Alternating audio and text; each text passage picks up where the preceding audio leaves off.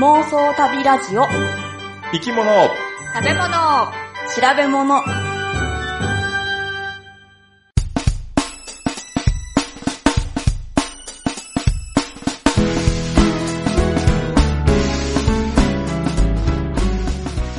この番組は世界中の見てみたい生き物、食べてみたい料理、訪れてみたい国について好奇心旺盛な3人が調べたことをもとに妄想力を働かせながら語り合うラジオ番組です。毎回生き物を一つテーマとして取り上げて、それにまつわる生き物の話、食の話、旅の話をお送りします。気になるんです。グッチーです。まだ飲んでいません。ポチコです。咲くのを楽しみにしてたけど、違う植物でした。たまです。お、何かが、何が違ってました？そう、すっごい衝撃を受けたんやけど、おあのね、いつも通るところに、うん。2箇所、アジサイが植わってるの。おう。ん。で、こう、青々とした葉っぱがあって、うん。ああ、これから綺麗な色の花が出てくるんやな、楽しみって思っててずっと観察しとってんけど、うん。うんうん。日に日になんだかおかしいなって気づいてきて、おほ片方の方はなんかうん順調にこう、梅雨に向かって綺麗になっていこうとしてるのよ。うんう。うん。ほやねんけど、もう片方の方は何も出てこないの。で、葉っぱもってことですか？葉っぱは元からあって、その葉っぱを見て、あ、これはアジサイ。こっちのもアジサイって思ってたんやんか。はいはいはいはい。でも一方だけどんどんこう花が咲いていくのに、うん一方はもう葉っぱしかない状態。おう。うん。すごいずっと、ま、毎日通るたびにじーっと見て出てくるかな、出てくるかなって思ってたのに、うん。うん。どうやら全然違う植物やったみたいで。うんで、まだ咲いてない。何も。うん。今も綺麗に葉っぱだけがある。でもあ、なんかうまく咲けないというか、うん花芽がつかなかっただけってことはないのかな？あ、そういうこともあるの？わかんないけど、花って必ず咲くってわけでもないよね。うん。まあ。まあそうね。でも、ある程度準備整えば咲くやろうけど、うんまだなんてことなのかな。なんかまた期待がこう膨らんできたけど、でももう今からは遅いかな。間に合わんな。ちょっと間に合わないかな。そう、すごいこう肩透かしを食らった感じやった。あー、残念でした。うん。で、まあ、咲いた方のはどんな感じのなんですか？華やかなのと、割と地味なのと、あるじゃないですか、アジサイっえて、。あるの？あの、山アジサイって言うんですか？割と。あの、線香花火的にしか咲かないやつと、うんなんかすごく華やかにこう、こんもりと咲くやつとあるじゃないですか。へえ、そうなんや。うん。なんかこんもりと咲くやつしか認識してなかった。あ、そうですか。うん。いろいろありますよ。そうなんや。んうんうん。そこのやつは、今咲きかけやけど、多分こんもりした感じになるんじゃないかな。へえ、あ、ちょっと遅めですね、タマさんの方って。そうね。多分そうなんやね。うちの方はもうあれですよ。枯れかけてますよ、もう。あへえ。まうん、もう終わり。あ、若干季節が遅れ目なんかもしそう でも、北海道はもうだって、8月9月ぐらいまで咲いてるやつあるしい、うん。あ、そういうことか。そうなんですか。でじゃあ、梅雨。コスモスと隣り合って咲いてるからさ、えええ、なんか季節感ぐちゃぐちゃですね。そう。不思議。だからもう、あの、前もね、一回ツイッターに上げてんけど、コスモスとアジサイが隣り合っている、その間が北海道の短い夏っていう。めっちゃ短い。で、今はグッチーさんのお家のあたりはどんな花が咲いてるんですか？あうちの庭では今、イチゴが最盛期じゃない？おー。おー。いいね。じゃあ、春って感じですね。うん。そうそう。じゃがいもの花も咲いてるわ。おー。ああ、もうこっちはもう完全に新じゃが終わっちゃってますよう。ん。縦に長いね。うんねえ、ほんと。で、ポチコさんは食べてないの？そう、食べてないというか飲んでないんです、飲んまだ。でない？はい。で、あえっ、と、前回、えっ、と、タピオカの話をしたと思うんですけど、うん。うん、それに関して、マチさんって方からメールをいただいたので読みますね。はいはい。はい。えーポチコさんがおすすめのタピオカのお店があれば教えてほしいとおっしゃられていたのでメールしました。ポチコさんが以前食器のセット商品を集めていた某ドーナツチェーン。はい。今も使ってます。ほそこでは4種類のタピオカドリンクが販売されています。初めて飲んだ時、これは他のどのタピオカドリンクよりも美味しいと思いました。コンビニのタピオカドリンクとは違い、タピオカに味がついていて、もちもちで美味しいのです。で、えー今日になって、やっと全種類を飲むことができました。そしてやっとおすすめしたいフレーバーの結果が出ました。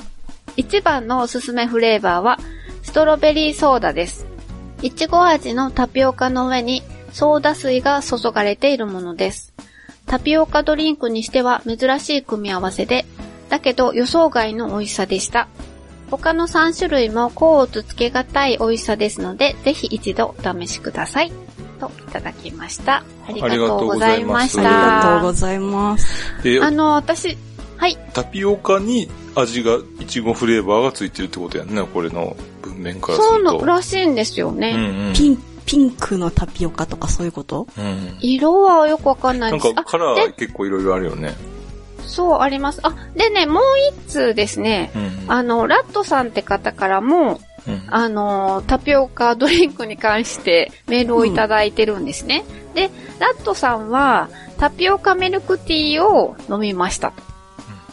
で、もちもちでむにょむにょしてましたってことなんですけど、タピオカは味がしないので食感を楽しむものなんでしょうねってうん。いうことなんです。うんはい、ラットさんありがとうございますあり。がとうございました。がとうございます。で、だから普通のタピオカドリンクっていうのは味がないけれど、うん。うん。この某ドーナツチェーン店のタピオカは味がついてるんですね、だから。うん。うん。で、私実は先週、うん。うん。この某ドーナツチェーンに入ったんですよ。そうなの？のそうなんですよ、偶然にもね。で、もうあの目の前のこうす、なんて上のところの看板にタピオカドリンクがこうボンボンボンって乗ってるんですけど、そこの上に張り紙がしてあって、あただいまあの、売り切れ中って。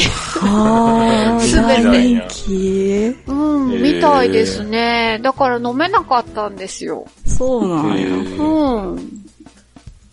なのでその、いちご味のタピオカ、うん。はい、また、あの、今度、次回チャレンジしてみます。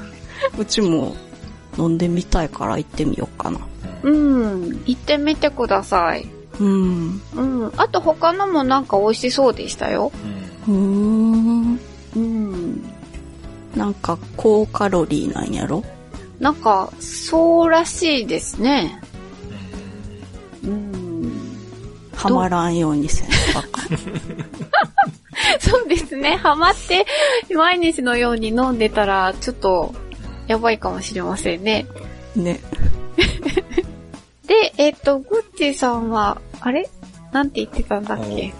すごい忘れちゃった気になるんですけど、何がでしょう？あの、以前、グッチサンシティにある、あの、イオンに行った時なんですけど、はい、うん。トイレにね、張り紙がしてあって、はい。うん。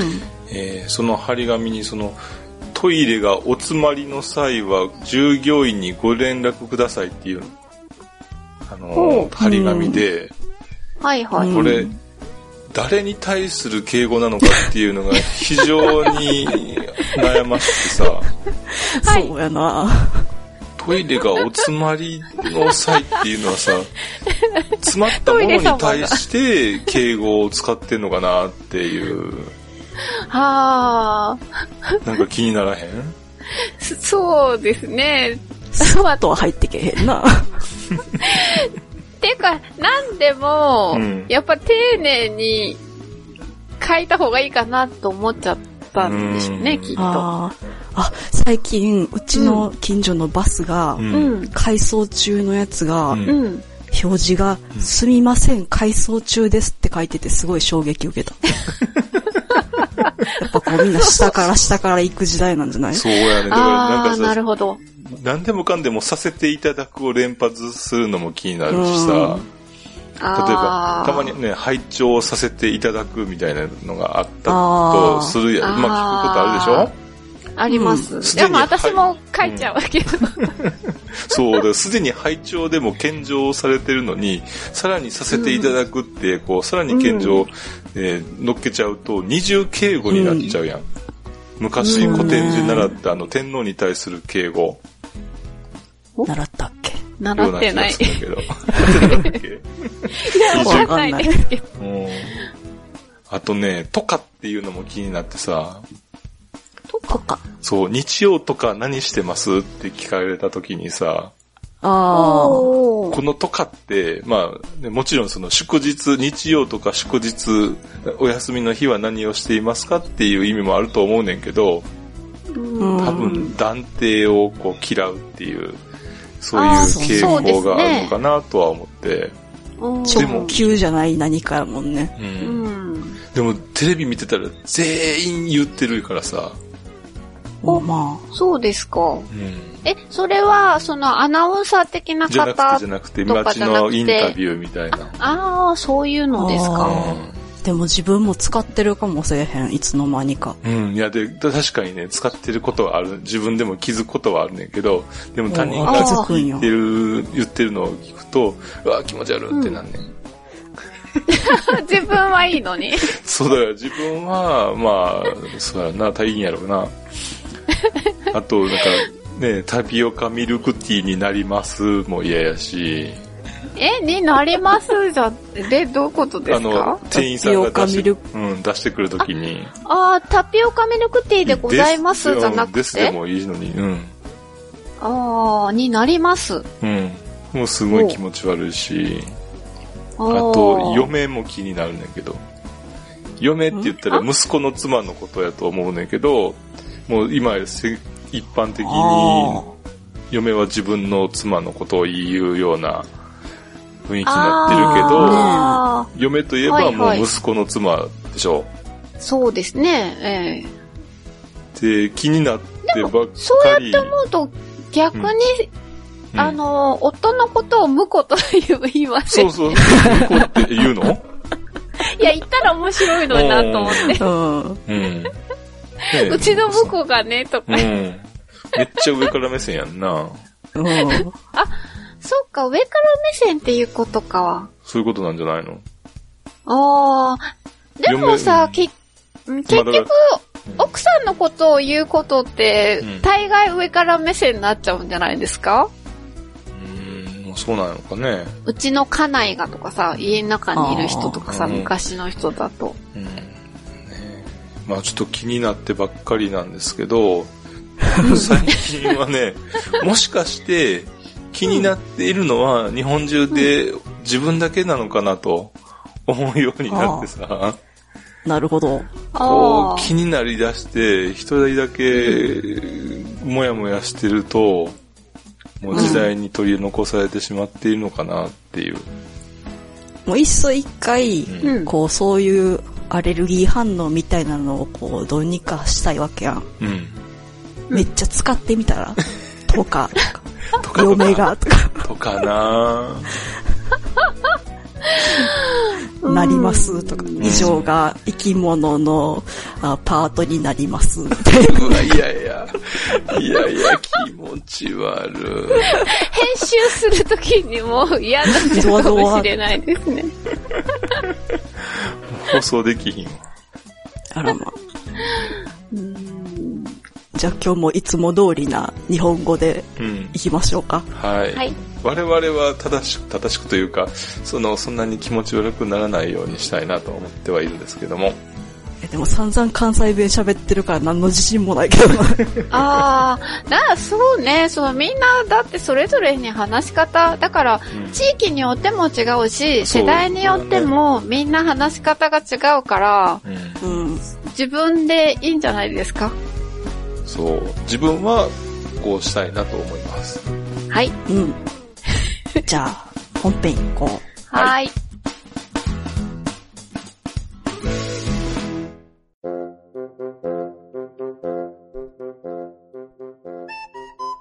今回の生き物は、えーリッタチャンネルさんのリクエストで、キジハタです。はい。はい。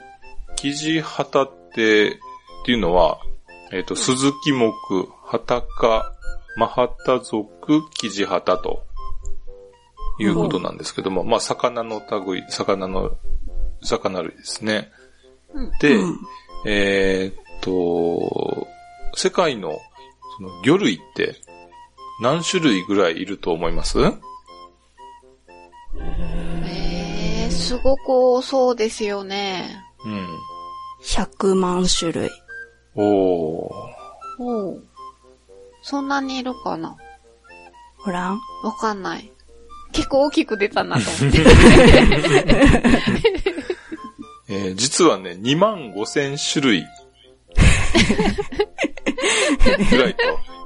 2万8千ぐらいとかっていう話もあるけど、で、うんうん。で、えーこのキジハタが、まあ、属する鈴木目っていうのが、うん約1万種類いるんですよね。お、すごい半分近くってことですね。そう。で、続いて、その恋目がにはい2700、ナマズ目が2500と。お。で、鈴木目ってまあね、その2万5千分の1万とうんい。うことなんで、相当数いるんですけど、うん。代表的な魚としては、まあ、鈴木目の鈴木で、うん。アジ、サバ、マグロ、カツオ、マダイ、ハゼ、うん。で、ホウボウ、おカジカ、うん。あとね、ナポレオンフィッシュ、ー。へー。メガネ持ちの魚ってやつかなな、みな、南の方にいる魚。うんうんうん。水族館にいますね。いるいる。うんう。うん大きいやつね。ん。大きいやつ。うん。うんうん。で、あとね、オオカミウオ。これは北の方にいる魚なんですけど、うん。顔がめっちゃ怖い顔の魚で。へえ。あと、ホテイウオ。で、この間、なん、ん ?2、3回前ぐらいかな。ごっこ。出た、ごっこ。ああ。ああ、ご、え、ごっこホテイウオ。あ、うんでしたっけ？ホテイウオっていう。あとね、隠れクマノミ。おー。で、ハタ。うんうん。ハタハタ。はたはた。はたはたはたそう。ええだから、でもなんか、ずいぶんでもみんな違いませんか？似てないじゃない、うん。う。そう。でもね、一応まあ、鈴木目、全部その鈴木目に入ってるそうなんですけど、うん。で、この鈴木目の分類っていうのは、まあまあ、これまでもいろいろと、あの、多くの変遷を経て、まあ、うん現在でも一定していないということらしいんですが。えー遺伝的な情報をまあ使って、系統関係をけ、えー検討すると、うん。まあ、また再編が必要になるっていうことが、まあ、分かってきているんですけど。今は一応別の目として扱われている、カサゴ目、カレイ目、フグ目っていうのは、まあ、スズキ目と同じ祖先から分かれた魚類であるということが、まあ、か指摘されていて、おーで、これらのグループを、まあ、アモク、その、カサゴカレーフグをアモクにして含めると、うんスズキ目っていうのはまたさらに大きくなるおー。というようなこともあるそうです。うんうん。なので、まあ、魚を見れば、まあ、大体スズキ目だと言えば、お間 違いないかな半と。分は当たるんですね。そうそうそう。いやね、カレーとかさ、なんかそんなよくわかんないやつは別として、ううんん。大体、あ、あの、ヒレついてて、えー、ね、泳ぐようなやつは、もう、鈴木木やと。言っても間違いないのかなと。ああ。あちなみに、えー全国でえー人口が多い名字は、うん。えー鈴木さん2位だそうです。あ。いいな2位なんだ。1位じゃないんですか？1位は佐藤さん。あ、佐藤さん2位は鈴木さん上なんだ。3位高橋さんだそうです。ああ、へそうですか。え山田さんかと思ってた。いや、鈴木さんがね、うんえー180万人いらっしゃるそうで、まあ、人口の1.5%程度ということで、うんああ、じゃあまあ、魚の鈴木さんに比べたら大したことないと。そう。うん。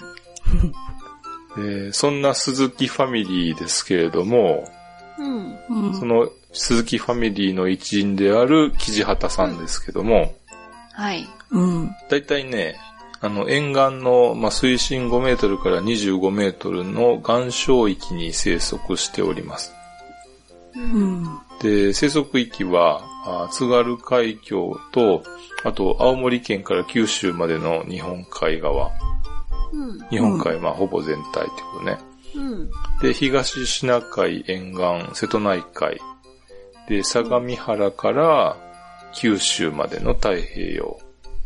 ほう。だから太平洋側よりも、まあ、日本海側の方が多いかな。分布の面積というか。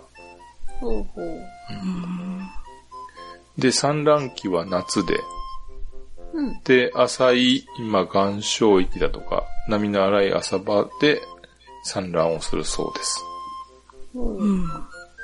であの、日本海、瀬戸内海の、まあ、その浅いところに多い小型の旗類の、えーで、えーですね。瀬戸内海では、まあ、種苗生産などが盛んに行われているそうです。種苗生産。何？種苗生産っていうのは、えっとね、卵から返して、うん。で、えー、ちょっと大きくして、うん。それを、あーまた海に返すと。うん。そうすることで、一番ね、えー死にやすいちっちゃい時を、あのあー保護してやって、はいはいはい。で、ある程度自分で生活できるようになったら送り出すと。ほう。おー。そういうのをやっているんですけども。えでね表こ、から卵を探してくるってことですか？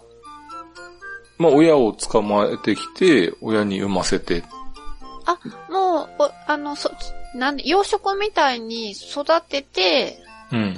で、そこの中で卵を産ませてってことですか？そういうことに、まあ、うんとね、うん、そういうことになるかな。うん。要は、人工的にもうお腹咲いて産ませるやつもあるし、だこの生地旗がどうやってちょっとやってるかがわかんないけども、ああ、はい。まあ、ね、鮭なんかさ、見たことあるかもしれないけど、もうお腹絞ったらブルブルブルってこう、卵が出てくるじゃんよ。うん。へえ。で、それで受精させるやつもあるし、なんか天然で、えー受精させるようなやつもあるし、へえ、あかそんな風にしてるんですね。うん。そう。ね、お腹咲いてできるような簡単なんやけど、なんかね、そういうのでできないやつもある。へえ。で、その標準和名、生地旗っていうよりも、まうんあ関西で、うんアコウって呼んでる方が有名だそうなんですよね。うん。ああ。で、関西では、うん。夏のアコウの薄作りっていうのが、ひあの、非常に、まあ、もてはやされているというか、珍重されていて、まあ、冬のフグに対して、あの、夏はアコウだと。その薄作りが美味しいらしいです。食べたことないんですけど。ない。私もない。で、あの、体長がね、30センチほどになると、うんえー性転換をして、オスからメスになるそうです。へえ。で、あの、隠れ熊の実もさ、うん。うあん。の、グループの中で一番大きな個体がメスになるっていうのがあるので、まあそんなにね、珍しいっていうわけでもないのかなと。おー。で、さて、えー魚といえば、あの、うんポチコさんも大好きな自石なんですけども、ああ、はいはい。うん本日は、あの、はい生地旗の自石をお持ちであるというふうに聞いているんですけども、はいありま。す？用意しといてくださいって言われたので、はい。はいはい手元にありますよ。さて、どんな形をしてます？うん。どんな形？えーふなんて、この葉型って言うんですか？葉っぱみたいな感じ。おーうん。えーっと、ちょっと長細くて、はい、長細くて。で、なんだろうな、ギザギザがちょこちょこっと出てる。はい、はいはい、周りギザギザです。うんうんうん、うんうん。で、真ん中を見て、なんかし、白かったり透明だったりっていうのはあります？真ん中にね、ちょっと白い線がうん。入ってるかな、一本こう、な、長い縦の方に。うんうんうん。感じですね。あの、リング状になってないです？えーと、リン、待ってリングください状。っていうか。最近よく目が見えない。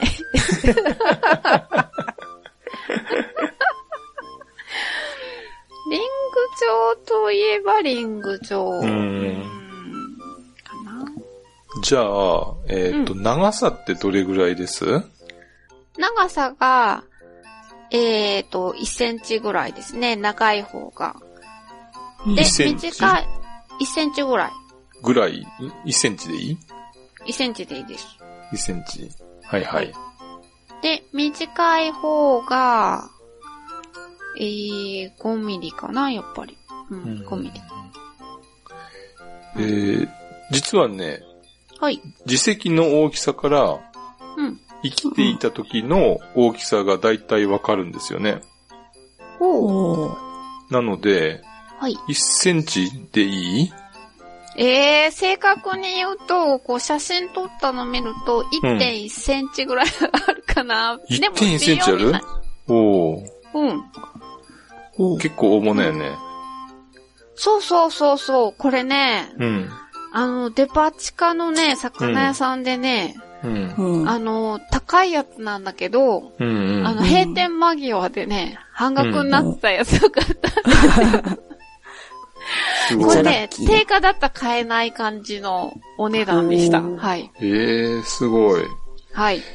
だいたいじゃあ30センチぐらいは、31センチぐらいあるかなえーっと、そうですね、30セン、えーっとね、そう、30センチあります。ああ、はい実はね、その、うん。えーっと、肘旗の場合は、うん。魚の体長の28分の1ぐらいの大きさ。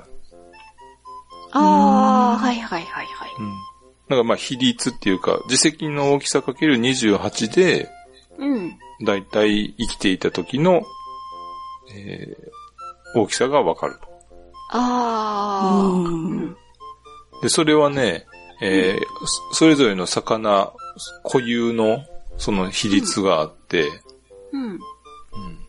だから例えば鈴木だったら31分の1、うん。あ体長の31分の1だったり、ー。うん。うん。だから赤アマダイだったら32分の1とかね。ほう。へあね、シーラなんかはね、342分の1らしいです。ー。え？ほう。えー自石が非常にちっちゃいと。あー、取るのが大変なんですよね。ちっちゃくてね。うんうん。そうそう。なのでね、あの、種類によって、その、うん。え大きさがわかるとうん。いうことです。で、えーっと、自石っていうのは脳の下あたりにあって、うん。その神経につながった、その細い毛のようなものの上に乗っていて、えー音や振動だったり、あとは体の向きを感知する、そういう、まあ、器官になっているんですけども、うん。ほで、さっきもちょっと言ったんですけど、耳石の内側には、あの、年輪と同じように、年一本の筋ができるんですよ。う。うん。ほう。うんうん。で、もしかしたら、まあ、30センチぐらいあるので、うん。えー、3本か、ぐらいはもしかしたら、その筋があってもおかしくないのかなと思うねんけど。ほう。あんまりよく見見ええなないいですね。ね。あの、見やすい耳石とうん。うん。見にくいのとありますあるね。ね。うん、う。うんん。大きなあー筋をうんさらに細かく見ると、うん。原則として1日1本の細かい筋があるんですよね。うんへえ。で、それも顕微鏡で、で見ないとわかんないようなやつやねんけど、うん。うん。で、耳石だけじゃなく、そのサンゴのような硬い組織を作る場、えーそういうような生き物も、うん。えー一日一本の筋を作ることがあるんですよね。へあの、ウェルスさんっていう人は、はい。1963年に発表した論文で、うん。あの、うんサンゴの化石に縞模様を見つけたんですけども、うん。大きな縞模様。うん、で、さらに細かく見ると、その間に、えー385から410本のうん、微細な縞模様があるというのを発見したんですよ。で、この微細な縞模様は日周林ではないかというふうに考えて。で、化石なので昔の状態を知るんですけども、うんえー4億年前の地球っていうのは、はい。公転周期が約400日だったのではないかと推定をしたと。はあ。えー、え、1年が400日だったってことですか？そうそうそうそう。ほう。っていうのを、えーうんその1963年のネイチャーにえー投稿したと。うん。だからだんだん地球の回転は遅くなってきていると。はへえ。うん。だから、もっと回転早くて、1年に400回回転してたのが、今は365回っう。うんーん。ていうことですね。ほう。で、その自石の、ね、1日に、えー、1, 個できる、えー自石日周林って言うんですけども、うん。まあ、それを観察すると、うん。その成長が早い時は、まあ、島の幅が広くて、あと、あうんで冬のような成長が遅い時は、あ。うんえーその幅が狭くなっているということが分かってきたんですよ。あうんあ、じゃあ、あの、木の年輪と同じですね。そうそうそうそう。うんうん。で、つまり、まあ天然の魚を取ってきて、地先を調べれば、その魚の成長がわかると。ああ。で、1980年代以降では、その魚類の自石日周林の研究が盛んに行われるようになりまして。で、その後さらに、えーじ発展をして、えー微量成分のストロンチウムとカルシウムというその比率を調べることで、うん。あの、うん海から川にえー遡上するような魚は、うん。その川に入った日を特定したり、え。で、まあ実際にじゃあどんな使い方をしているのかとうん。いうと、その自石日周林研究っていうのは、まあ、魚の、えー初期生活史って、生まれてからどんな生活を、ちっちゃい時に、どんな生活してたのかっていうのがわかる。で、うんつまりどこで生まれてどのような成長をしたのかっていうのがわかるので、うん。で、一番有名なのが、まあ、うなぎの産卵場を突き止めた研究かなと思うんですけど、ああ。あの、第、うん、第21回で、うん。えーうなぎの会をやったんですけども、うん。まあ、その時にもちょっとお話ししてたんですが、うん。えーうなぎの稚魚を捕まえて、うん。その稚魚の自石日中林を見て、うん。えー孵化した日がな今から何日前だったかっていうのを推定すると。で、その、えー潮流などを考えて、うん孵化していた場所は、この辺だと。うん。っていうその場所へ行って、えーネットっていうか採集すると、たま、うなぎの卵を発見したと。はあ。っていうことで、あの、過去が遡れると。うんすごいね。うん。だから自責にはね、過去の体験がまあ刻まれているかもしれないと。もしかしたら、そうそうそそううん。もしかしたら、その稚魚の時に、え別の大きな魚に食べられそうになって、うん。で、怖くて岩陰に数日間じーっとしてたと。うんその時日周林の幅はちっちゃかったかもしれないし、あそう。その後、餌が豊富になって、あ。うん。うん。えー種地肉林状態だったと。うん。その時は日周林が多分幅が大きかったのかもしれないなと。うんはへえ、なんか、あれですね。じゃあ、自責から物語ができますね。そうそうそうそうそうそう。あ。妄想がはかどるな、奇跡はう。ん。で今ね、ポチコさんが集めている自責なんですけども、うん。まあその魚が漁獲されるまでのうん。漁生が刻刻まれたうん貴重な石なんですよね。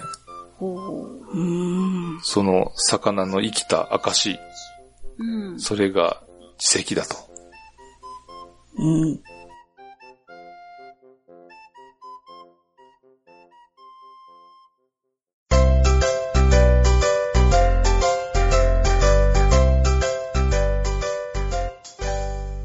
私が見たホームページでうん。書いてあったのがさ、うん。池のアコウは最高級とされ、特に大型のものは高級料理店に直行するっていう風に書いてたの。ほう。い、池って？池ってあの、活魚の。あ、かつ、あ、はいはいはいはい。そうそうそう。うん。うんこれを読んだ瞬間、私の頭の中では、ううんん。。大きくて元気いっぱいなアコウが、う。うんん。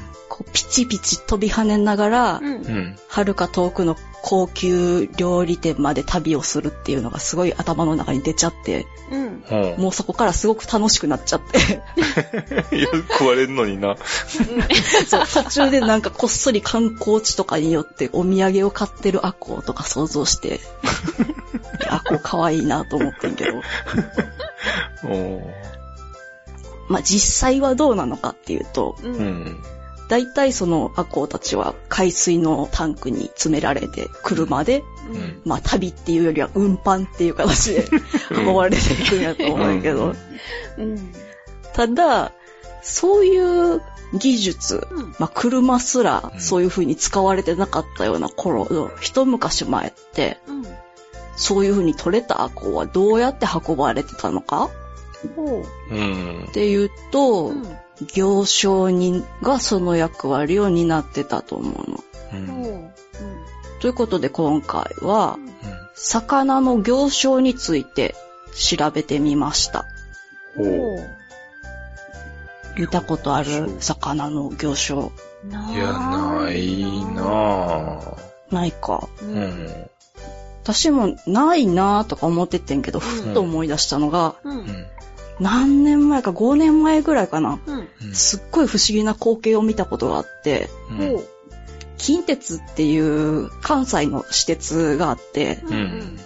それの大阪にあるうん。鶴橋駅で、うんホームで私電車待ってたの。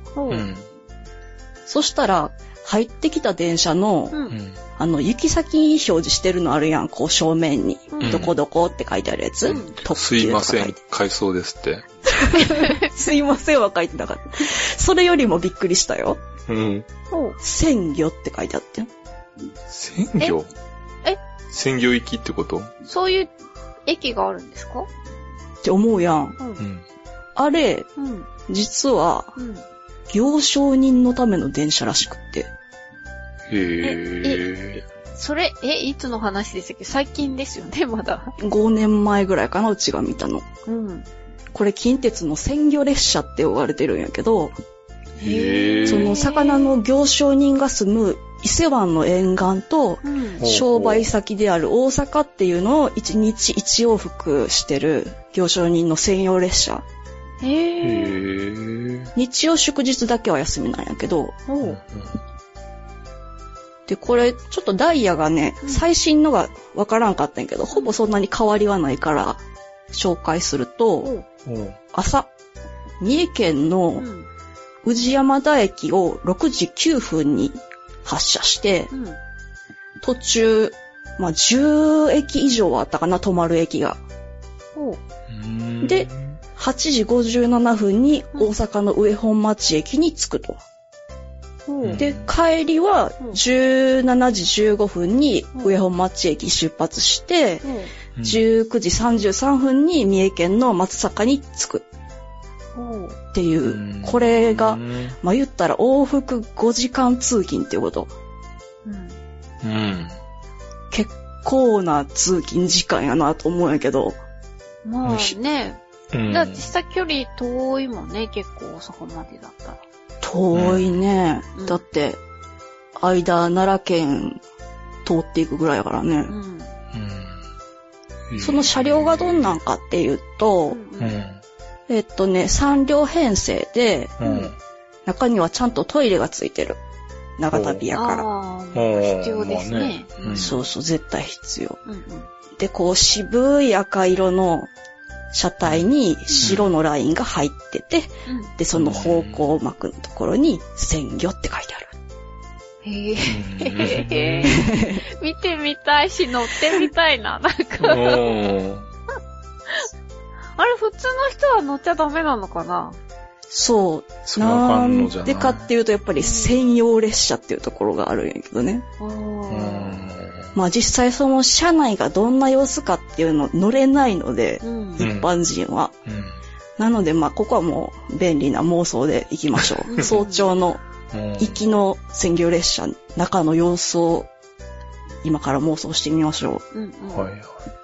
ガタンゴトン出発した車内はう、ん。魚が入った発泡スチロールとか、うん段ボールがもう所狭しと積まれてて、ほう行商人の皆さん、男性も女性もおるね。うん。皆さん大体こう、ここで朝ごはんを食べる。うんああ。そこ朝早いもんね。うん魚いっぱいあるしな。うん。そこから食べちゃ食べるの？ったらダメじゃん。ダメじゃん。もう朝ごはん食べたり、うんこう、おばちゃんたちはみんなでこう、世間話したり。うんうん。でもまあしばらくするとうん、大体みんな寝るんやって。ああ。うん。あの、もう特権よ。うん。やったことないけど、やってみたいことの一つに、こう、シートに寝っ転がって寝るっていう。あああ、やってみたいな。なあ、やってみたやろ。うあ。ん。そう。ね。えーでもなんか、あれやな、この車両のこのシートは誰々とかってもう決まってそうやんな。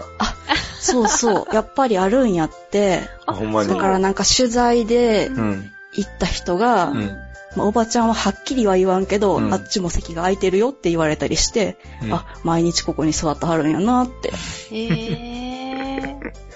いうことがあるらしい。うんあとなんかめちゃめちゃほんまに昔で言うと、うん。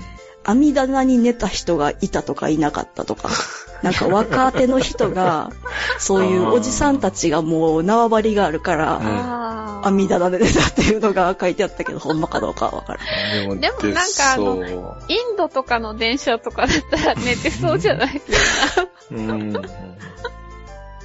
で、まあそのままもう2時間半ぐらいかな。うん。したらやっと大阪に入って、うん。まあ降りる駅はみんなそれぞれやけど、一番多いのは大阪上本町駅で降りる人が多くって、うん。こう、ドアが開く前にもうスタンバイする、おじちゃんたちは。そう。もう、なぜならダイヤを守らなければいけないから。あも。うドアがバーって開いた瞬間、すっごい勢いで大量の荷物を下ろして、台車に乗せて、もうガラガラって去っていくっていう。あおーー名鉄やったらあかんな。なんで？名鉄のあそこの駅どこやったっけ？名古屋駅？ああ。うん ?1 分おきぐらいに電車来るやん。くるくるねあれ、うちもうその勢いに負けて乗られへんかったことあったもん。もうびっくりするわ、あれな。あれほんまびっくりする。うん。近鉄はそこまでではない？そうか。だってもう、やっぱり朝のさ、うん。通勤通学の時間帯やから、うん。すごいシビアやと思う。確かにね。ホームは別っていうわけでもない。ホームはやっぱ一緒り一緒なんや。やけど、なんか、出口が違うんやったかなトラックヤードにあーはいはいはいはい行。けるんやったかな。で、まあ、その、我々がうん。これに乗れない理由っていうのをもうちょっと詳しく言うと、うんうん。この列車は、うん。伊勢志摩魚行商組合連合会っていうところの貸し切り車両として運行してる。はあ、はいはい。だか、ら、こう、団体さんの貸し切りの車両と同じって感じだよね。あこれが昭和38年から今までまだ続いてる。ー。へえ。で、まあその人たちはどうやってそれに乗ってるかっていうと、まずこの連合会に入らなあかんやん。うん。だから入会金を払って、年会費を払って、うん。うん。で、かつ通勤定期を持って、うん。定期手回り品切符も持って、やっと乗車しできる。なるほど。だから最低でも月3万ちょっとはかかるみたい。ええまあ、でもね、伊勢から大阪やったら、うやっぱり確かにね、うん。トラックで運ぶよりは絶対いいよな。そう。やっぱりなんで車で行かないんかなっていうのはちょっと感じる人も多いと思うんやけど、うん実際にそのコストと。体力、うん電車の中で睡眠時間確保できるっていうの。ああと、車の交通事故のリスク。ー。うん。睡眠不足で長時間運転せなあかんから、実際交通事故も起きてるものは起きてるらしい。うんから専業列車に乗ることが理にかなってるっていうのがあるから、皆さん乗ってるってことみたい。うんへまあ、この魚の行商が、やっぱりこう、不思議やん。魚の行商でこの電車一個使ってんのみたいな。ー。うんいや、確かにね。そのうん昭和38年の時点では、うん。その一台を動かすだけの経済的な力っていうのが魚の行商自体にあったっていうこと。うん。ただやっぱり年々会員数は減ってきてるうんうんし、行商列車自体はこの近鉄だけじゃなくて全国にいっぱいあったんやけど、うんでもまあそれもだんだんなくなっていって、もう今はこの近鉄の専業列車しか残ってない。あ、他でもあったんや。あったあった。割とね、最近まで関東の方で、うん。えっと、お野菜とかの行商で電車使ってる人たちがいたけど、それもなくなったってニュース見たような気がするけど、どうやったかな。あれかな高速道路もだいぶ整備されていっぱい増えたからかしらね。そうね。うん。まあ言うても、三重、奈良までは田舎やからね。そうね。うん。ちょっと遠回りになるんかね。ああ、確かに。やっぱそれやったら、寝ていけるの はいいよね。うん。しかもお友達とおしゃべりもできるしう。ん。うん。なんかやっぱりそういう人とのつながりっていう意味でも行商列車に魅力はあるっていろんなところで書いとった。その、運転手さんとか車掌さんとか、うん。電車に乗ってる人とかう。うんん。と毎日毎日こう顔を合わせるっていうのが、うん。ああ。やっぱり一ついいっていうところみたいよ。うん。まあ今は行商っていう感じよりは仕入れというか、そのお得意さんに届けるっていうような意味合いの方が大きいのかな。えっとね、うん。今は、えっと、行商人のその大半の人って、う。うんん。実際大阪に行って何をするかっていうと、うん。その大阪の中心部の商店街とかにお店を持ってはんの。あ、そうなんだ。へそうそう。そういうことなんか。この鮮魚列車の運行にあたって、うん。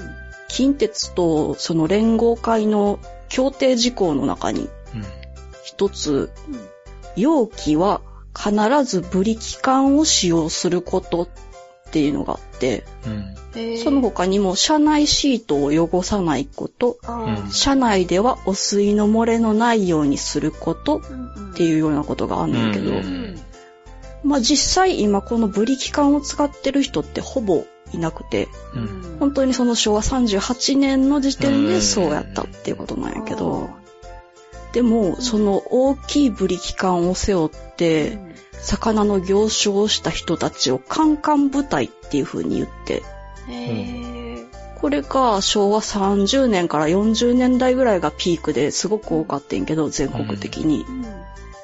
で、その女性たちがやっててんけどさ、まあその女性たちが、カンカン部隊が魚の流通を担ってたっていう時代があった。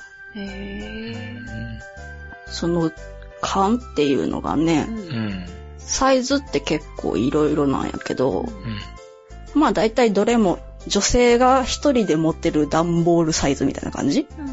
うん。で、そこにどうやって魚を入れるかやね。あの、ゲスって呼ばれるブリキ製のバットにうん。氷を入れて、その上に魚を並べる。うん。で、それを缶にこう上から入れると、だいたい7段ぐらいは入るんやって。うん。でもそのゲスをそのまま出して、並べるだけで商売の陳列は終了っていう。そうかそうかうん。そう便利だね。うんね、便利やよね。うんこれを、こう、紐でうん片方の肩にこう担いでみたりとか、うんあとはリュックみたいに背中に背負ったりとか、うん。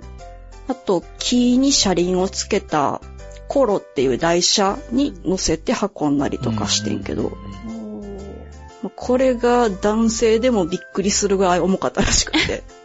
へえ。意外に昔の女の人ってさ、強かったんだよね、きっと。ねえ体ちっちゃいのにさ、なんかその持ち上げる瞬間だけは男の人に助けてもらわないともう背負えないらしいんやけど、でも一回背負うとコツがあるらしくってさ、うん。全然持てんねんて。へえ。へえ。この鮮魚列車やっぱりなんかこう引きつけるものがあるよね。うん不思議な世界っていうか雰囲気っていうか。そうと特別感はあるよね。ね電車っていうのがやっぱりいいんじゃないんですか？うーん。ねうん実は見に行ってきました。え？え、どこに？奈良県のうん。大和八木駅っていうところでうん鮮魚列車って一回停車すんの。ほう帰りの鮮魚列車が17時46分やったかな？うんにやってくる。へえ。そこを狙って見てきてんけど、うん結構20分前ぐらいからこうワクワクしながらホームで待ってて、うん。じゃあなんかじわじわとカメラを持った人たちが じわじわと増えていって、あ、そう。え、えでも毎日通ってるわけやろ？いや、それがね、その人たちが来た理由っていうのが、うんいつも走ってる鮮魚列車とは違う車両が走ってるから、あ、やと思うねうん。多分ね。え、その日が特別にってことですか？うん、実は今、あの、点検中うん。で、いつもと違う車両で走ってて、あじゃあホームで待ってたら、あ。うんこう入ってきたのはやっぱり正面から見ても柄が違うんよ、ちょっと。色の感じは同じなんやけどね、え白い線の入り方とかが違う。柄が悪い。いや、柄はね、良かった。で、一番は鮮魚っていうところがうん。真っ白やった。乗ってなかった。た。で、その代わりに、えっとね、運転席の下らへんかな？うん。に、鉄のプレートが貼ってあって、うん。鮮魚列車松坂って書いてあって、うん。それ実は先代の鮮魚列車で使われてたプレートで、まあこういう時でしか見られないってことなんやと思う。いや、じゃあ特別使用者で、っていうことやもんね。そう。で、まあこう、ちょっとずつ減速しつつ、うんホームに入ってくるんやけど、うん。もううちはとりあえず中がどうなってるかが見たいから、もう動体視力をフルに使って、4両分、あ、そうそう、この時はね、4両で走ってた。3両じゃなくて。へー4両分をもう、目を、目を開いて、じーって見て、うん。じゃあね、人が乗ってたのね、1両だけ。で、うん見えたのは、多分4人ぐらいうんの人がいた。うちから見えたのは男の人だけで、うん荷物もね、見えた範囲ではなんかリュックとかしか見えんかったんやけど、うん影になってたところになんかあったような気もする。うんもうそこはうちの動体視力の限界やねんけど。で、その、ダイソーの車両やから、シートにビニールが全部かかってた。ああ、そう。へえ。で、まあ一応停車すんねんけど、うん。開いてすぐ閉まんの。うん。それは降りる人がいないから、ああ、降りる人も乗る人もいないのに、でも止まるわけですか。そう、止まるし、うん。開けて閉めるっていうのはやっぱダイヤ通りにするんやって、へー。で、まあもうすぐ去っていくのよ。うん。松坂の方に。なんかもう、あっという間で、うん。幻でも見たんかなぐらいの。だってさ、ホームにはさ、普通の日常の学生服の人とか、スーツの人とかがいいるわけやん。うん毎日その時間に通勤通学する人は見てるってことですね、じゃあね。そうね。だからそういう普通の暮らしの中に行商っていうのがまだ普通に存在してるっていうのが、なんか不思議な世界に触れたなって感じ。自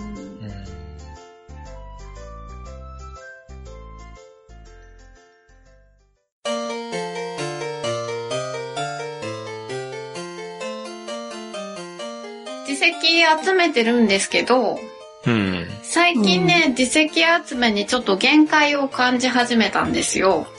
ほうん。あの、スーパーの魚屋さんに並んでるのってもう、大抵はもう揃えちゃったかなっていう感じう。あで、もうなんかあんまりこう新しいものがないんですよ。え、釣るしかなくないじゃん。そうなんですよ、たまさん。あ、そうなの？そう。これはもう釣るしかないと。釣りに行こうと。ほうおうおううんで、まあ、あの、今までね、釣りって、あの、今年の冬に、あの、網走港でワカサギ釣りしたのと、はいうんはい。あと、ずいぶん昔に、派手釣りに行ったっていうぐらいなんですよね。なので、あの、一応うん釣り竿は持ってたんですけど、うん。お尻から出してみたら、もうなんか、リールが、なんかもう変な風になって壊れてたんですよね。うん。うん。で、なんか、うまく使えそうもないので、まずは、釣り具屋さんに行きました。おううんうん。で、釣り具屋さんってよくわかりませんね。いろんななんか似たのありそうやな。なんかね、そもそも釣り具の用語っていうんですか？うん。もう全然よくわかんないですね。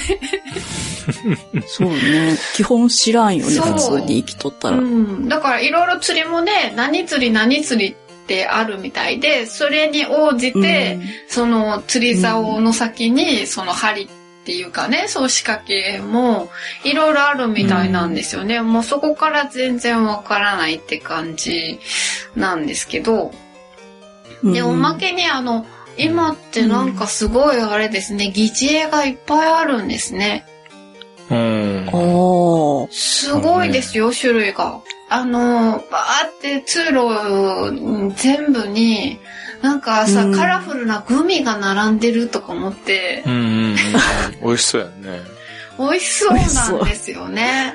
だけど、美味しそうだけど、ちょっとさ、あの、全部がさ、魚だったりさ、なんか昆虫だったりとかって、あんまりその食欲が湧かない形のグミなんですけど、いっぱい並んでて、うん。で、うんあ、でも今疑似絵って言わないんですね。ワームって言うんですね。あそうあ、聞いたことあ、ある。あります。あ、とまさん、釣りはやったことあるんですか？釣りは YouTube で見る専門。そうですか。そう。えー、でね、今回のテーマの生地旗専用のワームのコーナーもちゃんと設けられてて、結構あの、生地旗ってこう、釣り人の、なんでしょうね、憧れというか、釣ってみたい魚うんらしいですね。う。うんで、うんえっと、すでにね、2回魚釣り行ったんですよ。ああ。どこに行った？1回目はですね、えっ、と、中部国際空港の近くにある釣り公園。いいですよ、すごく。あの、飛行機眺めながらお魚釣りができるという。うんいいね、飽きない。うん、飽きないです。うん。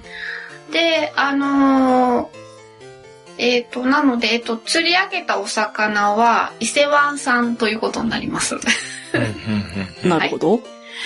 で、えっ、と、まず最初にハゼが釣れました。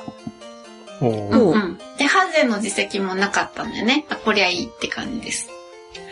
うんうん。で、その次に、カサゴっぽい魚が釣れたんですけど、うんうん。なんだろうね、でもカサゴかななんかなって言ってたら、通りかかったプロポーおじさんが、うんそりゃタケノコメバルだよって言って教えてくれたので、名前がわかりました。おおーー。で、その次に、アイナメっぽい魚が上がりました。はいはうん。で、その時にはプロポーおじさんはいなくて、割と素人さんがいっぱいいたんです。けど、で、周りに聞いたんだけど、みんななんだろうね、それって感じい。で、で、うんあの、近くにいた少年が、魚図鑑を持ってきてくれて、どれだろうってそう調べてくれたんですけど、はいはい。で、まあ、でも多分アイナメかな、アイナメっぽいしっていうことにはなったんです。うん。でも、後で家に帰って、えっ、と、じっくりと、えー腰を据えてネットで調べたところ、うん多分アイナメではなくて、クジメっていう魚じゃないかなっていうことが判明しました。うんうん。アイナメよりね、ちょっと口がちっちゃいです。うんうんでもアイナメととっても似てる魚らしい。で、ここで、釣った魚から自石を集めよう計画の問題点が浮上したわけです。あえ、なんかだって、釣った魚の名前がわからないんだから、自石を。取り出しても。これが何のやつですっていうのが、断定できないじゃないですか。うん。ああ、それは大問題やな。うんで、一応ネットで調べても、なんか魚って個体差ももちろんあるし、大きさも違うし、場所によってちょっと微妙に色や柄とかが違うので、もう絶対これっていう風になんか確信できないんですよね。う。うんん。でも、逆に、自石の形の方から、その魚の種類を推測することも可能かもしれないな、とは思ったんですけどね。ということで、めげずに2回目、お魚釣りに行きました。はいはい。はい。うん。で、2回目も伊勢湾なんですけど、うんその1回目釣ったところよりも、だいぶ南に下ったところにある、今度はね、うん。釣り桟橋っていうところです。あの、桟橋って、あうん。の、足元が金網になってて、で、その、うん。透けて、その、はい。見える下は海なわけですよ。うんうん。だから、その金網の網の、網目よりもちっちゃなものを落としたら、海に落ちちゃう。あ、うん。緊張する緊な。張するでしうんちょっとなんか怖かったですけどね。う。うんん。でですね、で、えっ、と、まず、え2回目の釣りで上がったのが、うん。えっ、と、最初、カサゴかな？今度はと思ったんですけど、うん。うん。でも、家に帰って自席とかを撮ったり、やっぱり写真とかいいろいろ見比べてみたら、やっぱり多分前回と同じタケノコメバルかな、うんって感じ。あやふやですね。それから前回と同じようにやっぱくじめが取れて。そしてですね、次に、なんかね、ぬるぬるっとした、なんか蛇みたいなやつが釣れたんですよ。うん。うん。はうん。えっと、長さがね、20センチちょっとぐらいで、あ。うんちょっとこう、平べったい感じの魚で。うん。え、うんで、あの、変わった魚釣り上げると、結構ね、周りの人がみんな覗きに来るんですよね。だから、ちょっと人気者になった気分。どうどうこれみたいな。で、あの、ね、な、どん、なんて魚か知ってますって皆さんに聞いたんですけど、結局みんな、そ初めて見たねって感じでわからなかったんですよ。で、でももしかしたら危険な魚かもしれないから調べた方がいいよって言われて、で、まあその場で、あの、調べてみたんですけど、うん。そしたら多分、銀ポっていう魚じゃないかなっていうことが判明しました。うん。ちなみに、銀ポっていうのも鈴木目です。はいお。鈴木目、うんゲンゲア目、西木銀ポ科らしいです。うん。で、あの、結構高級魚だということらしいです。え、銀、銀ポが？へって書いてありましたよ。へえ。え、そそんな感じではないですか？グッチさんのイメージでは。うんえーうん。いや、二足三門というか、もう金にもならんと思ってた。あ、そうなんですか。ああの、うん。なんか死んでしまったのは安いけれど、うんなんか生きたやつだったら、うんあのー、何、江戸前の、あの、天ぷら屋さんとかで高く、へえ。うん、出してるって。書いてありましたけど。あ、そうですか。うん。それは、がっかり。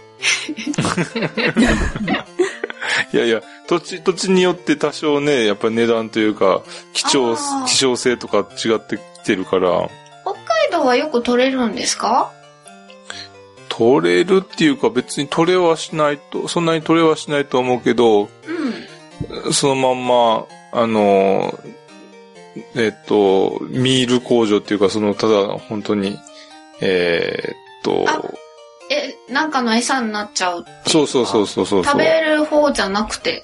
うん人間にが食べるようなもんではないという認識でいてんけど。あ、そうなんですか。へえ。うん。場所によって違うかもしれんね。まあそうですね。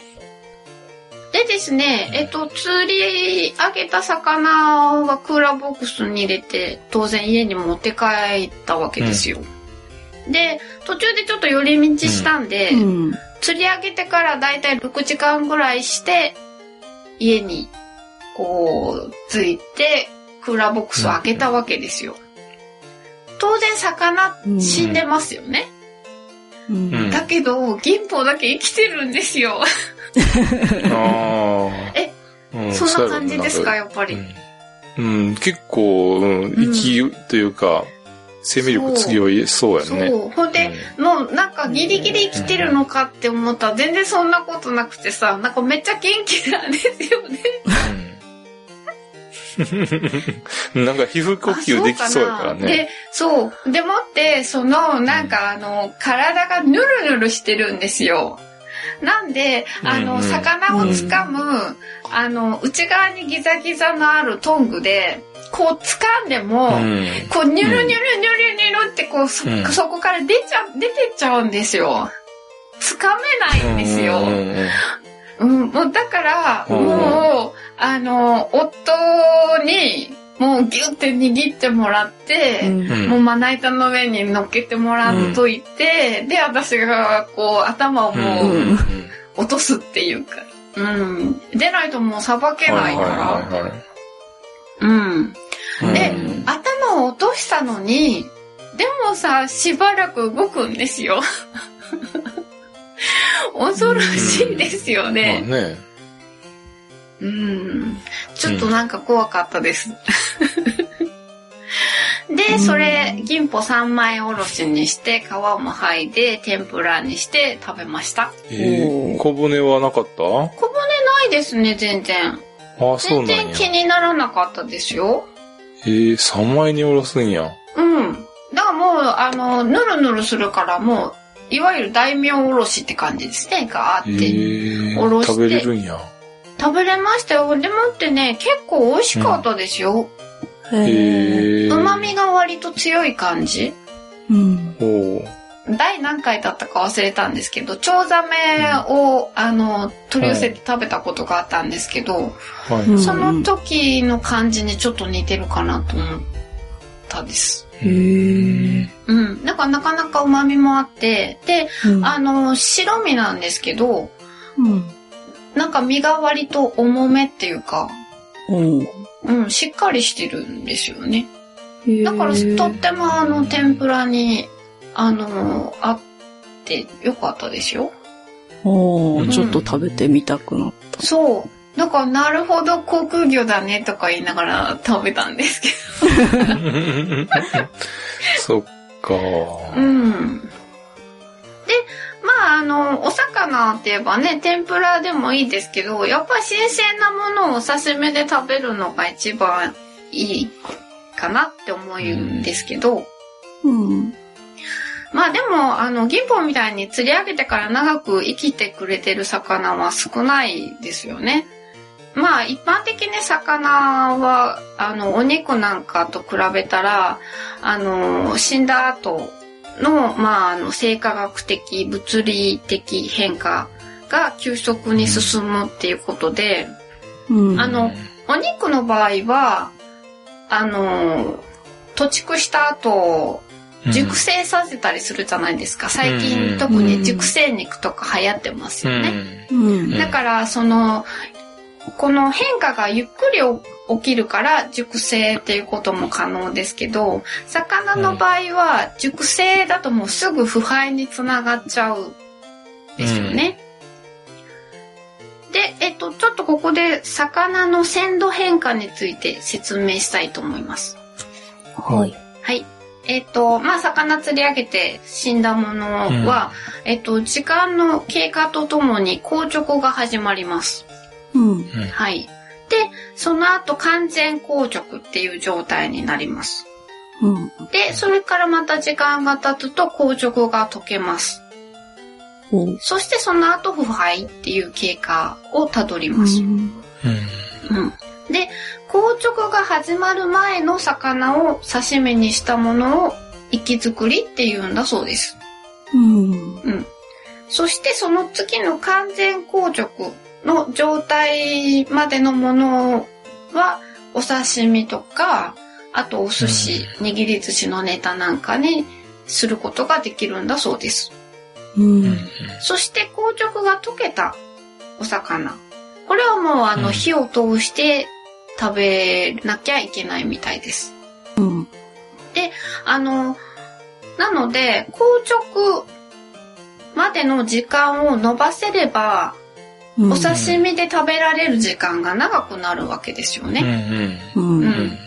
で、そのために、生け締めっていう処理を、うんあの、行うと、硬直までの、えー時間が伸ばせるんだそうです。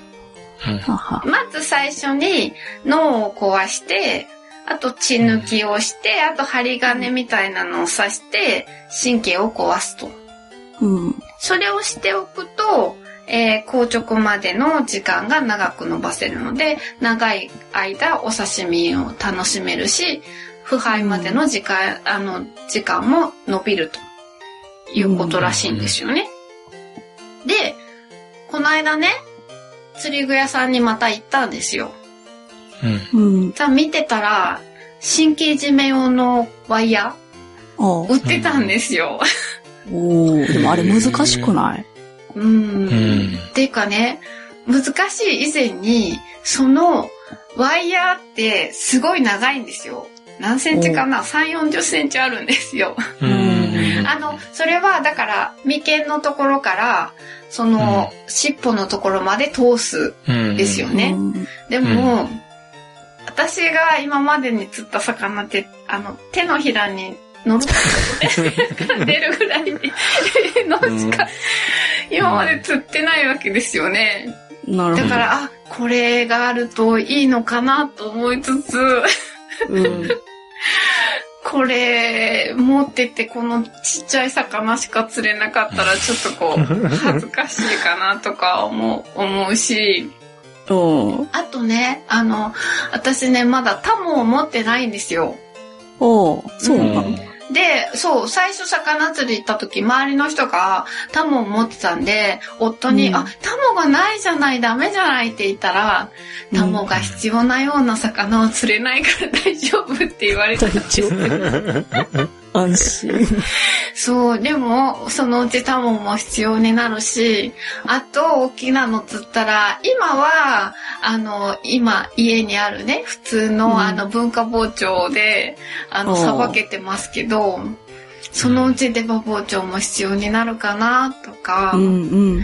これからなんかいろんなもの揃えなきゃなって思ってるんですけどね。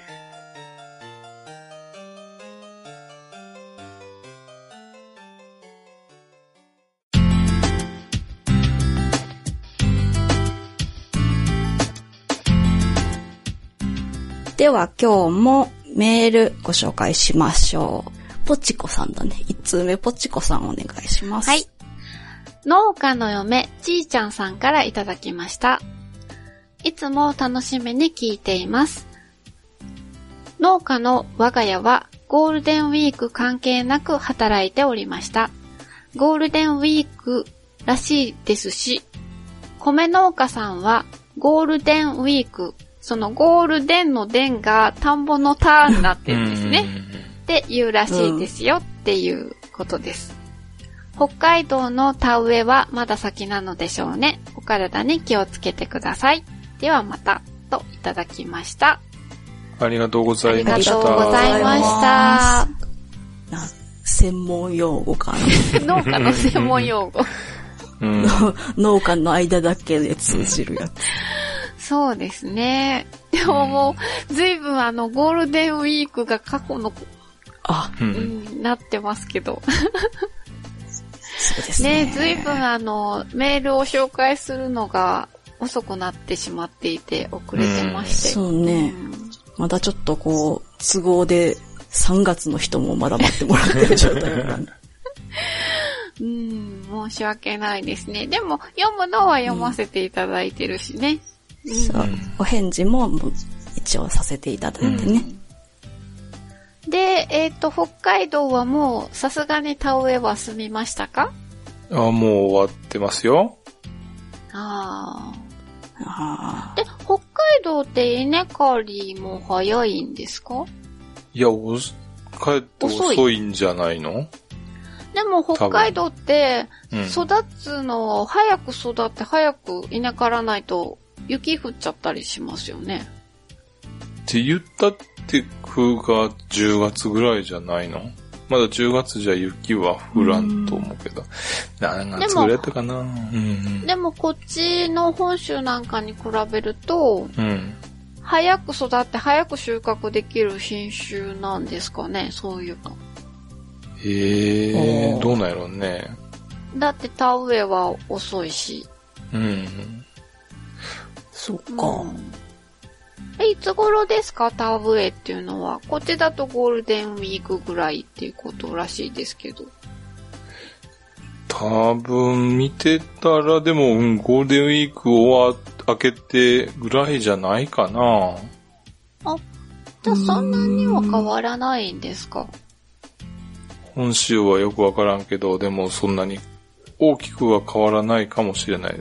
もう結局さ、もう雪降ってる間でも、うん。あの、ハウスの中で苗を作ってるからさ、あ、そうなんですか。あうん。で、雪が溶けたらもうすぐ、あ。の、米だけじゃなくてね、他の作物も、うん。あの、すぐ植えられるようにあはしてあるよね。あ、じゃあある程度大きくまで育てちゃって、うん。で、うん雪が溶けたらもう外へ移すっていう感じですか？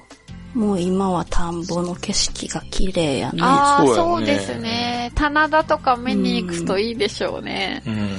あうんー、家からうん。めちゃくちゃ自転車で頑張ったらいけない ありますか？めちゃくちゃ頑張らないといけない。あの、でも、あの、普通に電車に乗ってても、ちょっと郊外の方に行くと、うん、もう、うん青々としてるし、うん。なんか、うん。あの、そんなに、なんか棚田っていう風じゃなくても、段差があるところって、うん。あの、な、なんだろう、ちょっとだんだん畑っぽくなってたりとかして、ううん、なんかそのタマさんの棚田の話を聞く前は全然気にしてなかったんだけど、うん、あ、ここもいわゆる棚田だ、みたいな感じのところがね、うん見つかったりとかして、うん。うんとちょっとこう。見方変わりました。うん。うん。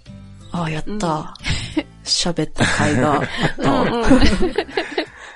でも自分自身でもあるよ、こう、やっぱり調べた後は、うん目につくものが変わるっていうのは。そうですよね。そうやんな。といううん。私もでも明らかにこの番組を始める前と後で変わりましたもん、随分。うん。ああ、確かに。やっぱなんか生き物のことってそんなに興味があったわけじゃなかったから、うんなんか随分勉強になったし、グッチーさんのおかげで。うん、し、多分、あのーこの番組をやってなかったら、そんなに自責に興味を持たなかったかもしれないですしね。うん、そそう。だから本当、あのー聞いてくださってる方も多少ね、あのちょっと、こう、勉強になっててくださるのかもしれないんですけど、本当にやってる私たちの方がもう、すごい、あれですよね、うんためになってますよね。そうね。うんまあ自分らが楽しいからやるっていうのが一番やしね。本当、そうですね。何かのね、日常生活の引っかかりが増えたっていうか、普段はスルーしてたものが、ちょっと引っかかるようになるっていうのはあるよね。そうそうそうそあとオープニングで喋るネタを作らなあかんからさ、いつも何か考えてんの。う。そうなんだ。うん、もういつもないからさ。それってさ、あの、昔、あの、うちの夫が英会話教室に通ってた時に、うん。あの、う毎回その先生が、あの、授業の最初に、先週なんかあったかっていうことを聞くんですって。うんで、一人ずつちょっとずつなんかスピーチをさせられるっていうことがあったらしいんですよ。うんで、うん。だから、毎週のようにどっかに何か新しいことをしたりとか、どっかに行かされてた時があった。割と無理やり感があった。すごいね。エピソード。そう。でもまたそれもいいですけどね。うん無理やりでも、それでまたそれが楽しいことだからさ、別に全然、うんあの、悪いことじゃなくていいことなんですそうけど。そうそう。いいこと、うんいいこと。ということで、ちっちゃんさんありはいがとうございましありがとうございまた。した。では、次のメールお願いします。ラジオネームカナリアさんからいただきました。えー第81回怠け者を聞かせていただきました。名前と容姿を存じていたものの、詳細な生態を初めて知ることができました。一言で言うと、すごい個性の持ち主だという印象です。えー怠け者というのは日常でも使う言葉なので、えネーミングとしては頭に入りやすいものの、本質とはかなり違うとの認識を持つようになりました。えー個性を尊重した、もうちょっといい名前はないんでしょうかね。えーまた、えー毛並みの話、えーなるほどと思いました。とすると、コウモリの毛は足元から頭に向かっているのでしょうかね。それでも、でも、それでは飛ぶ時に抵抗が大きくなりそうだし、えー考え出すと様々な疑問はつきません。これからも配信して楽しみにしております。ということでいただきました。ありがとうございました。ありがとうありがございとうございました。ます。これ、すごいいい、あの、着眼点やんね。うん、うん。うん。ひっくり返ってる生き物ってそんなおらんもんな。うんそう。で、ね、あの、コウモリの場合は多分ね、ひっくり返って逆さになって捕まっていることよりも、うん、やっぱり飛ぶことの方がうん。生きるの、うん生きるためには必要で、飛ぶからこそ生きていれられるんで、やっぱり風の抵抗を受けない毛の向きになっているんじゃないかなと。要は頭から尻尾にかけて、えー毛が。ね、えー毛並みというか毛の方向にはなっているはずやから。ほううんうん。あのコウモリってさ、あのー普通に地面に立つことはできひんのかな？いや、地面を歩くこともできるよ。あ、そうなそうのなんですか？歩くこと、あ歩いてるのを見たことあるよ。へえ、そうなんや。え、足で、ってこと？足でというか手というか手と手足で。でも手ノロノロやけうどさ。ーんそうなんや。えーあ、え？足、捕まってるのは足うん。ですか、足、足やね。うん。で、手ってさ、その翼になってるところうんですか、。うん。指の、えっ、とね、うん正確には言わないけど、指の間に膜ができてるっていうイメージでいいと思うかな。ああ、じゃあ、その膜の先、え？じゃあうん指はないんですか、っていうか、あの、広がってるのが大きな手って考えていいと。手で、ああ、じゃあ、なんかあの、掴みたいときは、うん。あ、親指みみたいな、ちょっとカチャッと出てるあ。一本出てるのそういえばかな出てますね、一本。うんそれでそれで引っかかるっていう。ううんん引っ掛けるっていう程度。あへあ、そえっ。かそっか。うん以前ね、紹介したモグラあったでしょ？はいはい。モグラ。あのモグラの時にさ、毛の生えてる向きって、まっすぐっていう風に説明したかと思うねんけど、うんうん。うん。例えば、あた、まぐモグラがさ、頭から尻尾にかけて、えーうんな、なんていうの？えー流れるように生えてたら、うん。多分一方向に行くのはまあ楽やけど、反対にうん。行く時には引っかかっちゃうやん。うんうんうん。そうやんな。だから、モグラの場合は、もう前後どっちでも行けるように、体に対して垂直に生えていると。うん。うん。で、リクエストもいただいてるよね。はいはい。えっ、と、桜エビなんていかがでしょうかと。干されている時の真っ赤な絨毯のような鮮やかな、あ鮮やかさを、えーニュースなどで見ていましたが、えー最近は不良が続いているということで資源としても気になりますということでいただいております。はい。うん桜エビね。今年も取れてないんですよ今年もね。取れてないですね。そううん、そうらしいですよ。へえ。カナリアさんありがとあうございりがとうごました。ざいました。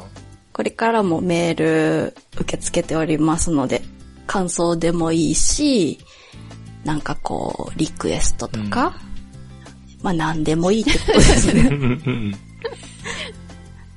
何でもお待ちしてます。はい。メールアドレスは、妄想旅アットマーク gmail.com mousoutabi アットマーク gmail.com です。お待ちしてまはい、す。お待ちしてます。ます。ということで、今回もこの辺で終わりにしますね。はい。じゃあ、また次の配信も楽しみにしててください。さようなら。さようなら。